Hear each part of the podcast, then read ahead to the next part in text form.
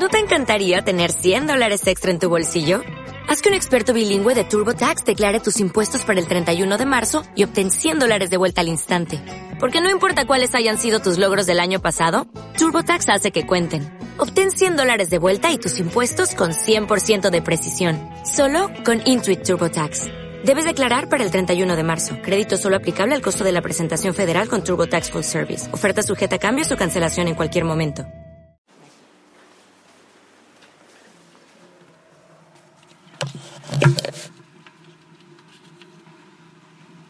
Amén, hermanos.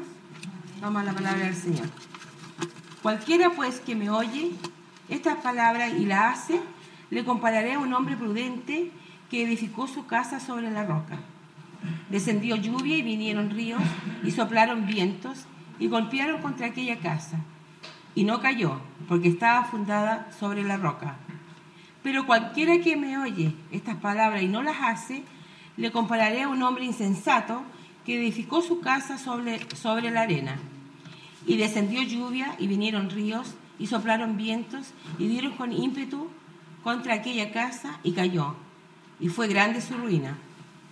Cuando terminó Jesús estas palabras, la gente se admiraba de su doctrina, porque le enseñaba como quien tiene autoridad y no como los escribas. Cuando descendió Jesús del monte, le seguía mucha gente. He aquí vino un leproso y, se postró ante él, diciendo, Señor, si quieres puedes limpiarme. Jesús extendió la mano y le tocó, diciendo, quiero ser limpio. Al instante su, su, lepra desapareció.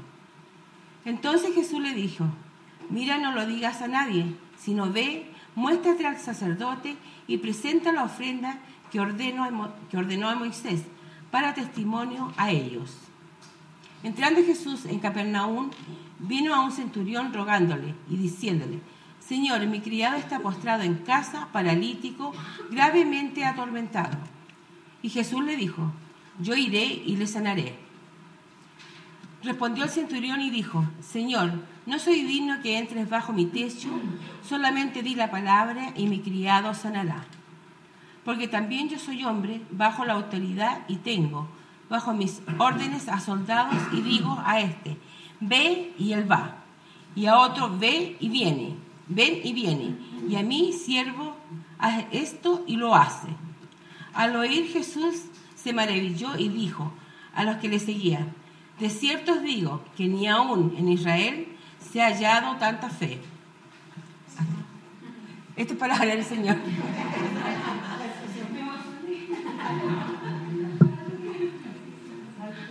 Algo tiene el Señor porque tiene mucho que ver con lo que vamos a hacer de hoy. Ok, oremos al Señor. Señor, te damos gracias por la oportunidad que hemos tenido de tener todo este año, Señor, eh, viendo tu ordenanza, Señor, tu, tu sermón, tu hermoso sermón, tu tremenda autoridad, Señor. Padre Celestial, te rogamos que tu, que tu Espíritu Santo abra nuestro corazón, que nos haga entender, Señor, qué es lo que tú quieres de nosotros, cómo quieres que nosotros. Padre Celestial, bendice tu palabra, que los dichos de mi boca y la meditación de mi corazón sean gratos delante de ti, Señor, roca mía, redentor mío. Amén. Entonces tomen sus Biblias, ¿cierto? En el capítulo 7 estamos finalizando también el capítulo 10, porque también vamos a saltar allá. Cuando Jesús terminó de hablar el sermón del monte, dice el verso 28 y 29 que la gente quedó maravillada, asombrada, eso como atónita, así como terminó de hablar y las tremendas palabras. ¿De qué estaban realmente tan atónitos y asombrados de su autoridad? De su autoridad. Quisiera ponerlo en una situación simple al introducir este tema de hoy. Si cualquiera de ustedes pasa acá adelante y dijera, mañana va a llover torrencialmente, así que prepárense mañana cuando vayan a trabajar. ¿Cómo responderíamos a las palabras de la persona que venga acá adelante? Le creeríamos a pesar de los días calurosos que han habido, así que agarramos el paraguas y lo metemos a la cartera del bolso. Estoy seguro de que nadie lo haría. Pero si viniera Iván Torres, ¿conocen a Iván Torres? No? El del matinal. Tampoco dice alguno. Pero te dije las mismas palabras. Mañana va a llover torrencialmente. Así que prepárense. ¿Cómo responderían a sus palabras? ¿Le creerían a pesar de los días calurosos? Por si acaso meterían el paraguas ahí en el bolso. Yo creo que sí, algunos lo harían. ¿Por qué? Porque Iván Torres es una autoridad, como bien dijo la hermana, en meteorología. En el, ¿O no? Sí. ¿Por qué pongo este ejemplo? Porque una de las cosas que están en juego en el Sermón del Monte al final, y sobre todo al final, es la credibilidad y la confianza en las palabras de Jesús. ¿Cómo veían los judíos a Jesús? ¿Cómo lo vemos nosotros ahora a Jesús? ¿Es una autoridad para nuestras vidas? ¿Le creemos a Jesús de verdad?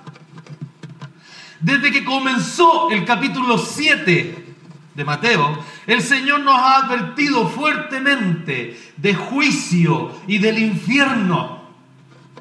Un lugar de destrucción, de fuego y de tormento. Claro que nos ha hablado también del otro lado, del paraíso, de la nueva creación, del cielo, de la casa que Él mismo está preparando con sus manos, un lugar de calles inimaginables, pero también ha hablado de lo terrible, lo horrible que es el infierno. Y Jesús espera ser escuchado en las advertencias que está dando.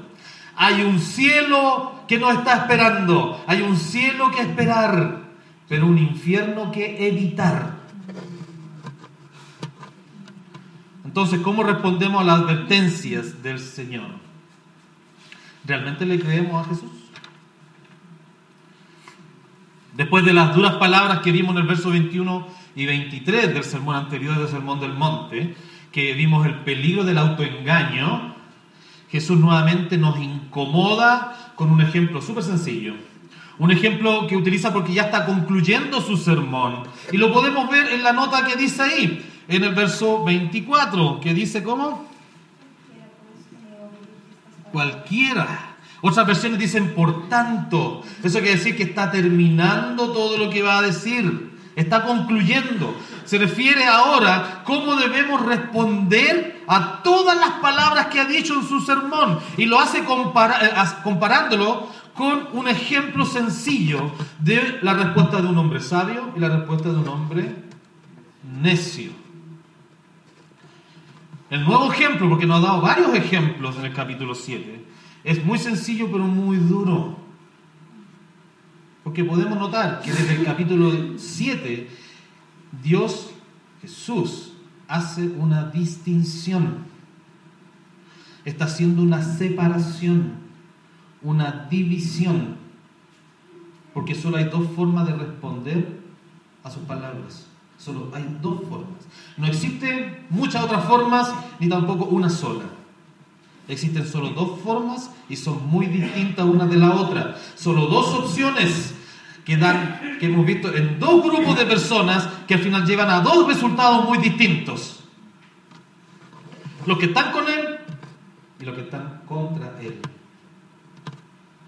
los que van al reino o los que van al castigo eterno. El camino ancho o el camino estrecho. Jesús nos separa en dos grupos y eso es duro de escuchar. Porque ¿quién quiere escuchar? ¿Quién quiere escuchar sobre algo que habla de separación y división? Si siempre hablamos de unidad. ¿No es mucho mejor hablar de algo más inclusivo y tolerante, que incluya a todo el mundo y que nadie quede fuera? ¿No es mejor eso? Porque para el común de las personas es mejor creer en una ideología, una religión, en una forma de vida donde no hayan distinciones. No se discrimine y sea para todos. Que nadie quede fuera. Donde puedas creer lo que tú quieras creer, vivir de la forma como tú quieras, donde al final eh, puedas hacer lo que quieras mientras no pases llevar la opinión del que está al lado tuyo. Entonces, en muchos sentidos hablan como de unidad, sí, como unidad de pensamiento, unidad de la comunidad, sin conflictos ni divisiones. Eso es lo que busca la mayoría de las personas y lo podemos notar en las nuevas leyes que el gobierno busca aprobar, ¿cierto? Los programas de televisión y sus conversaciones, la radio igual, donde te dicen hagas lo que hagas, no importa, está bien, mientras la mayoría lo acepte. Da lo mismo mientras tú sigas tu corazón, busques tu satisfacción personal y seas feliz. Hazlo nomás. Que reine la paz entre todos nosotros. Pero Jesús no busca esto. Ni es lo que está diciendo en el Sermón del Monte. Porque mira más adelante, tres capítulos más adelante, mira tu Biblia, capítulo 10, versos 34 y 39.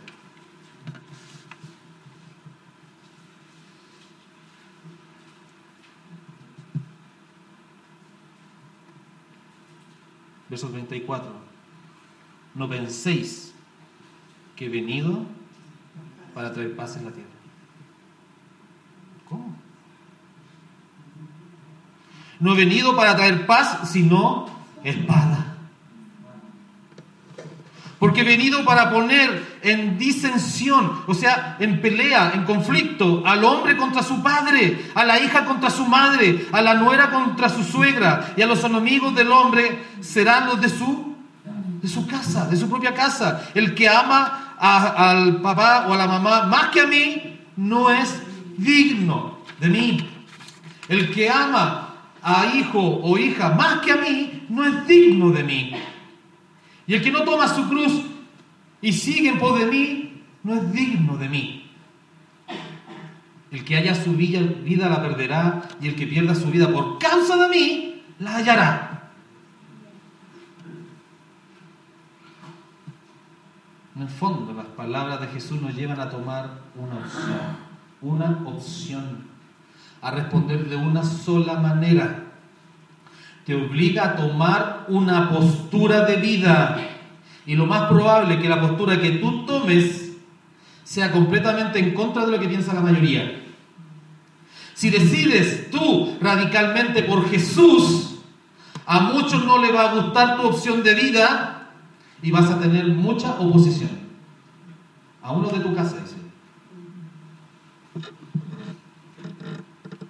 Por eso el camino ancho es más atractivo. Es más sencillo, menos duro, sin conflicto, sin oposición. Sobre todo si somos personas que evitamos los conflictos, que no nos gustan las peleas, buscamos que todo el mundo esté contento. Si esa es tu postura y la mía, no somos dignos del reino de los cielos, nos está diciendo Jesús. No somos dignos. Y con el ejemplo de la casa del sabio y el necio, Jesús no solo nos está hablando de que hay una forma de, de, soportar las dificultades, sino que está hablando de una gran diferencia entre el reino y la condenación, entre la destrucción y la vida eterna. Entonces la pregunta surge muy clara cuando vemos este ejemplo. ¿Cuál es tu opción? ¿Cuál es el camino que vas a escoger en tu vida? ¿Por cuál puerta vas a entrar? ¿Cuál será tu respuesta al sermón de Jesús? ¿Serás como un hombre o mujer sabio y prudente o vas a ser un necio e insensato en la forma de responder? Porque el tema del pasaje no es el cimiento. No es el cimiento. Donde están construidas las casas. Porque Jesús eso ya lo ha dejado súper claro. Y nosotros ya sabemos que no hay mejor cimiento que Jesús. El cimiento es el conocimiento de su palabra, las buenas obras que provienen del Espíritu Santo en nuestras vidas. Todo eso es roca firme. Pero todo lo demás es arena inestable. Eso queda muy claro. El tema central no son los cimientos. El tema central aquí son los dos constructores de esas casas. Los dos constructores. El tema central aquí es cómo es nuestra vida y cómo la hemos ido edificando. ¿Sobre qué estoy edificando mi vida? El tema central aquí eres tú ahora. Eres tú. ¿Cómo vas a responder? Jesús antes de terminar su enseñanza nos da una última advertencia, que construyamos nuestras vidas en base a la obediencia, a la obediencia, a todo lo que Él nos ha dicho en el Sermón del Monte. Eso queda claro al decirnos en el verso 24, miren lo que dice el verso 24, todo el que me oye estas palabras y las pone en práctica, como dice ahí en el verso 24,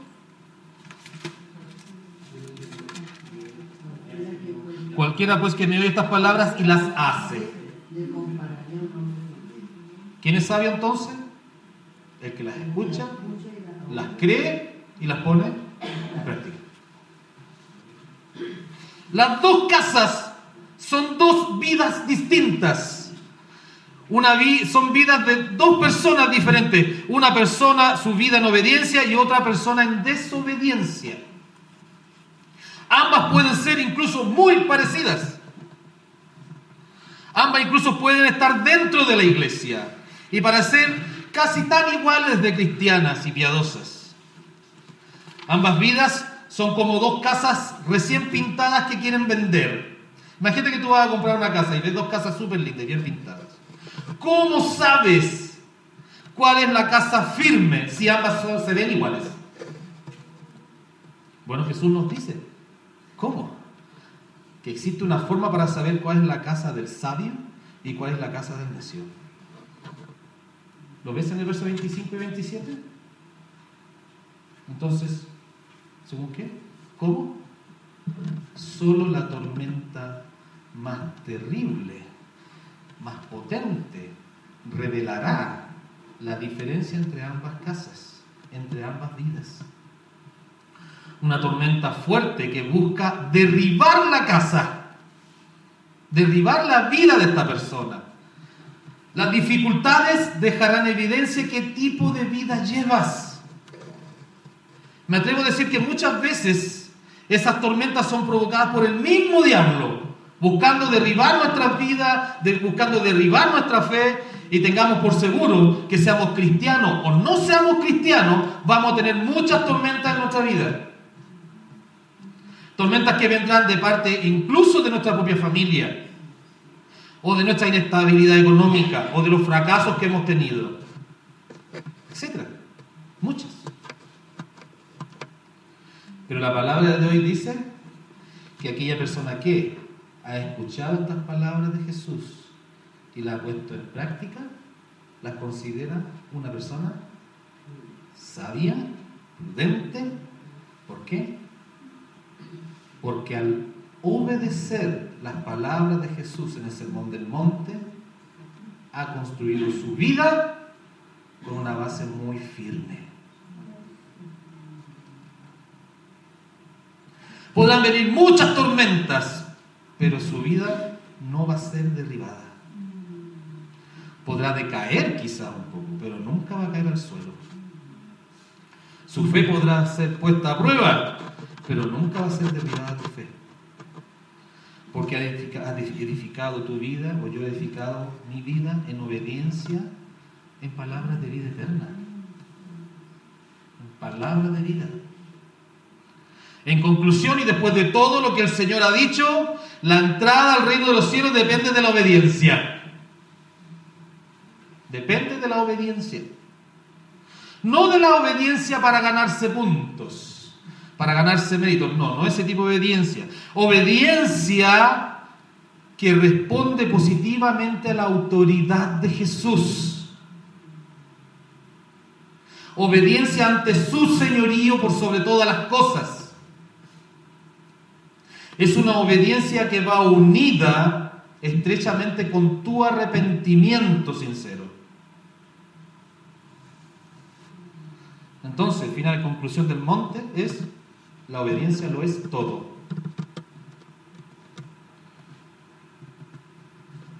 Después de escuchar todo el sermón del mundo, todo, ¿qué haremos? ¿Le creemos a Jesús? ¿Y a sus advertencias? ¿Cuál va a ser nuestra opción? ¿Qué decides? Quizás te cuesta responder. Permíteme darte un ejemplo de cómo responder a Jesús. Mira el capítulo 8. Los tres primeros versículos del capítulo 8. Dice, cuando descendió Jesús del monte, y habiendo terminado de decir su sermón, le seguían mucha gente. imagino Jesús rodeado de gente. Y aquí vino un leproso. Y se postró ante él. Se tiró de rodillas ante él, diciendo, Señor, si quieres puedes limpiarme. Jesús extendió la mano y le tocó, diciendo, quiero, quiero. Se limpió. Y al instante su lepra desapareció. Jesús bajó del monte y aún lo seguían mucha gente, muchos de los que escucharon su sermón, pero solo un hombre se le acercó. Y un hombre enfermo, leproso, se le acercó, se tiró a rodillas frente al Señor. ¿Como quién? Como al principio dijimos en el Sermón del Monte, como un pobre en espíritu como un pobre en espíritu. Como uno que puede, que no puede llegar a Jesús sino humillado. No puede llegar a Jesús sino humillado. Señor, si quieres, puedes limpiarme. Increíble cómo Mateo se encarga de poner la respuesta correcta después del sermón. Con el relato de este hombre, en el fondo Mateo está resumiendo todo toda la enseñanza de Jesús y nos muestra cómo se hace la voluntad del papá. Ese leproso es el hombre sabio. ¿A quién le pertenece el reino? Ese hombre alcanzó la justicia que ningún fariseo con sus obras religiosas alcanzó. Por eso la respuesta a la petición de ese hombre no fue, aléjate de mí, estás enfermo, ándate, estás sucio. No, esa no fue la respuesta del Señor. Como la haría la mayoría de las personas. Que cuando Jesús se acerca, dice, Jesús, aléjate de mí. Como lo haría la mayoría. Sino todo, todo lo contrario. Unas hermosas palabras. Sí quiero. Quiero. Ser limpio. Es un ejemplo de lo que Jesús está esperando de nosotros. Este hombre muestra la evidencia de que va derechito al reino de los cielos. Este hombre se acercó para ser sano de su enfermedad. Y la pregunta es, ¿cuál es tu enfermedad? ¿Es física? ¿Es mental? ¿Es espiritual? ¿Y la, qué, qué te impide acercarte a Jesús? ¿Le has presentado esa enfermedad, esa imposibilidad en forma honesta al Señor Jesús? ¿Lo has buscado para que realmente Él te sane? ¿O haces todo lo contrario y huyes del Señor porque no quieres ser sanado? No quieres cambiar. Tu enfermedad física, ¿qué dice la Biblia? Acércate al anciano para orar por ti. Tu enfermedad es la cobardía. Tu enfermedad es la falta de compromiso. Tu enfermedad son las preocupaciones que hay en tu vida. Tu enfermedad es un pecado que no deseas por ninguna cosa quitar de tu vida o que siempre te gana. Tu enfermedad es la falta de fuerzas, el desgano, el desaliento. ¿O es el temor a la gente? ¿Cuál es tu problema? ¿Cuál es tu enfermedad que te impide responder positivamente a la palabra de Jesús? Porque sabes, sea cual sea tu mayor problema, Jesús te puede limpiar. Jesús te puede sanar. Jesús te la va a quitar.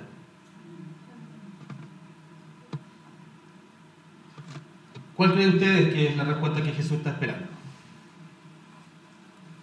Jesús espera que respondamos como este hombre enfermo, este que sabe que no puede hacer nada por sí mismo y se acerca lo más que puede solo a la persona, va directamente a la persona que solamente él lo puede ayudar. Directamente a Jesús. Directamente a Jesús. No va donde los curanderos, no va donde los amigos, no va donde el emperador, porque sabe que ninguno de ellos le puede ayudar, solo Jesús. Él se dirige a la persona correcta y la única que lo puede ayudar. ¿A quién acudimos nosotros con nuestros problemas? Este hombre se hizo paso en la multitud para acercarse a los pies de Jesús. ¿Se pueden imaginar lo difícil que tiene que haber sido para este hombre siendo leproso? El estigma que había en eso. Pero lo hizo con valentía, con compromiso. Dejó a un lado sus preocupaciones, se hizo de fuerzas para avanzar, se quitó su temor a la gente, es decir, nadó contra la corriente para llegar al lugar de la sanidad. Y ese lugar es Jesús. ¿Hacemos lo mismo nosotros? ¿Los mismos esfuerzos para acercarnos a Jesús? Según el poco tiempo que llevo como pastor de esta iglesia, puedo responder que no. Nos cuesta. Mucho. Son pocos los que se esfuerzan realmente para acercarse a Jesús. Estamos muy lejos de ser verdaderamente la iglesia pobre en espíritu. Estamos muy lejos de eso. Muy lejos de ser necesitados de Jesús. Buscando a Jesús. Porque muchos de nosotros vivimos completamente independientes del Señor. Queremos al Señor a veces cerca, a veces lejos. No le buscamos no nos acercamos a su palabra. No reconocemos a veces que estamos enfermos. No queremos ser sanados ni limpiados. O no hemos sido honestos. Y no le hemos dicho al Señor cuál es tu real problema. Dile con honestidad, el Señor sabe, el Señor quiere escucharte. ¿Dónde está nuestro anhelo por Jesús? ¿Cómo demostramos que realmente le amamos a Jesús? Cuando innumerablemente, innumerables veces hemos demostrado con nuestra actitud que somos más necios que sabios, que nuestra vida parece que no está edificada en firmes cosas, sino cosas vanas. Entonces el llamado creo que es sencillo, es que seamos sabios. Y el sabio es el que se acerca a Jesús y le empieza a conocer. Le empieza a conocer. Pero acerquémonos con humildad, con esa humildad que demuestra obediencia, para que tengamos una vida firme. ¿Y en qué tenemos que obedecer? Quizás tienes que decir tú, bueno, ¿se acuerdan todo lo que hemos hablado del Sermón del Monte? ¿Dónde nos está pidiendo obediencia? Jesús en su sermón nos ha dado la forma de llevar una vida con cimientos firmes. Nos dijo en su sermón que seamos pobres, reconociendo que le necesitamos. Que dejemos nuestro orgullo a un lado, que reconozcamos que somos pecadores, que seamos misericordiosos, que busquemos la santidad, que busquemos la paz, que seamos pacificadores, que tendremos oposición por buscar la justicia. Que seamos ejemplos a los demás, influyentes donde quiera que estemos. Que amemos a todos. Estoy siguiendo el orden del Sermón del Monte. Que amemos por sobre todo a nuestro cónyuge y seamos fieles. Cumplamos nuestras promesas. No busquemos la venganza. Ofrendemos y demos, eh, demos eh, limosnas. Que oremos constantemente. Que ayunemos. Que perdonemos. Que hagamos tesoro en el cielo y no en la tierra. Que no condenemos a nadie. No condenemos a nadie. Que demos buenos frutos. Si obedecemos y ponemos esto en práctica, será evidencia de que estamos en el camino correcto. Si practicamos todo esto, nuestra vida estará y permanecerá firme. Y ninguna tormenta nos va a derribar, no importa cuán fuerte sea la tormenta. Mis hermanos, no solo existen dos formas de responder a las palabras de Jesús. Perdón, solo existen dos formas. No está diciéndome todo lo que te. Solo existen dos formas de responder. Y estas dos formas son obedeciendo o rechazando. No existe la obediencia a medias. Porque la obediencia a medias es desobediencia y es autoengaño. En el fondo, obediencia es compromiso. Practicando todo lo que Jesús nos dijo, nos comprometemos por la causa de su reino y nuestra causa hacia su reino será mayor, nuestro compromiso será mayor. Eso es obediencia. El Señor Jesús quiere que te comprometas a poner en práctica todo lo que te ha enseñado. Y Él nos asegura que tendremos vidas que van a soportar todas las tormentas que se aproximen. Pero recuerda que tu compromiso no es con tu pastor, no es con la iglesia, es con Jesús. Y si tú desobedeces o no te comprometes, Él lo estás haciendo y le estás fallando a Jesús. Creo personalmente que el compromiso, creo muy personalmente, el compromiso que tú demuestras a tus hermanos es similar al compromiso que tienes con el Señor. Porque es consecuencia. Si tu compromiso con tus hermanos es bajo, entonces es lo más probable que tu compromiso con el Señor sea bajo.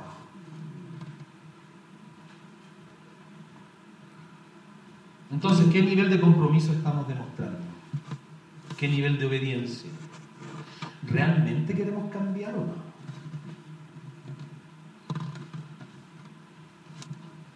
Mi compromiso debiera ser como este que dijo Josué, yo y mi casa serviremos al Señor. Mi anhelo como pastor para cada uno de los hermanos es que hagan todos los esfuerzos para que el servicio que ustedes tienen al Señor pueda verse según el compromiso que tienen con sus hermanos. Le dábamos gracias al Señor delante, con las canciones, con este deón, con este hermoso canto. Creo que no hay mejor forma, no solo cantarlo, sino que dándole gracias al Señor con nuestro compromiso. Esa es la mejor evidencia. Y el llamado de hoy, para terminar, es que hagamos un compromiso real. Que tomes esa opción, un compromiso real, radical, de cambiar nuestras vidas en obediencia a Jesús aunque el mundo vaya al revés y eso nos traiga muchos oposición y tormenta. Pero bien sabemos que si Dios está con nosotros, ¿quién contra nosotros? Oremos al Señor. Padre amado, te damos gracias por alimentarnos con tu palabra. Y en primer lugar te queremos pedir perdón, porque sin duda nuestro compromiso ha fallado. No hemos amado bien a nuestro hermano. Hemos hecho todo lo contrario a dice el Sermón del muchas veces. Por eso te rogamos, Señor, que tu Espíritu Santo nos cambie. Que podamos ser radicales, Señor, en obediencia a tu palabra. Tú nos estás diciendo, Señor, que si cumplimos todo esto que hemos estudiado, tendremos base firme en nuestras vidas. Y será el camino al reino. Padre Celestial, ayúdanos a hacerlo en obediencia por gratitud, a entender la obra de la cruz, de que tú nos sacaste de donde íbamos, íbamos a un camino de perdición y tú nos volviste al camino verdadero. Señor, ayúdanos a hacer, a tomar una fuerte decisión por usted, en servicio a usted, en amor a usted, comprometido con sus planes de que su reino crezca en este mundo. Bendícenos, Señor, como iglesia. Y que estas palabras nos ayuden a crecer. A crecer en todo aspecto, Señor, en crecimiento espiritual como en crecimiento de números. Porque tú quieres que nosotros prediquemos afuera. Y que ese sea nuestro compromiso. Te lo pedimos, Señor. Bendice tu palabra bendice nuestras vidas. En el nombre de Jesús. Amén. Que el Señor nos bendiga.